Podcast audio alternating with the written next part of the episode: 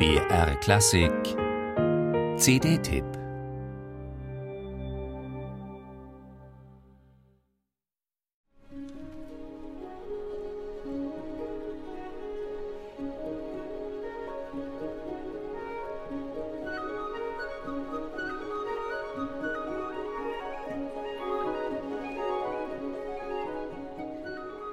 Die drei Werke von Maurice Ravel, die François Xavier Roth jetzt mit seinem vor 15 Jahren gegründeten Orchester Les Siècles vorlegt, sind ursprünglich für Klavier bzw. Klavier zu vier Händen geschrieben.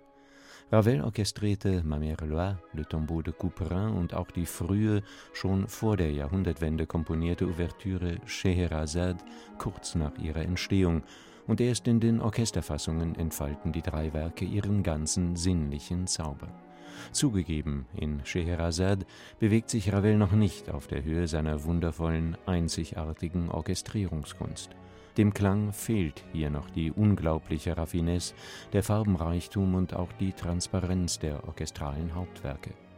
Und doch ist es faszinierend zu erleben, woher Ravel kommt, was klanglich in diesem Frühwerk des drei- oder 24-Jährigen schon angelegt ist und worauf er später, etwa in Daphnis et Chloé, zurückkommen sollte.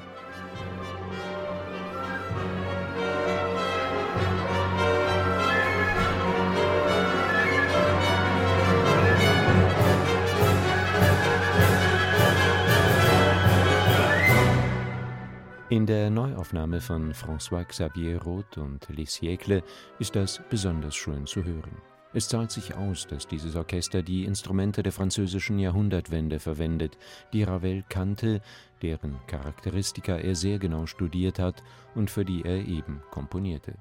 Nicht zuletzt die Holzbläser führte er im Hinblick auf Virtuosität und Dynamik immer wieder bewusst in Grenzbereiche.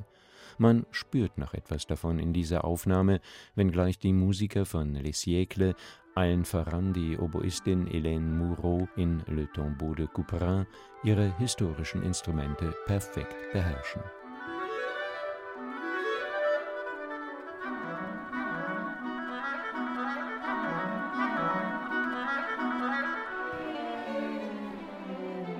Der Klang wirkt fragiler als bei modernen Instrumenten. Die mit Darmsaiten bespannten Streichinstrumente entwickeln seidig glänzende Farben.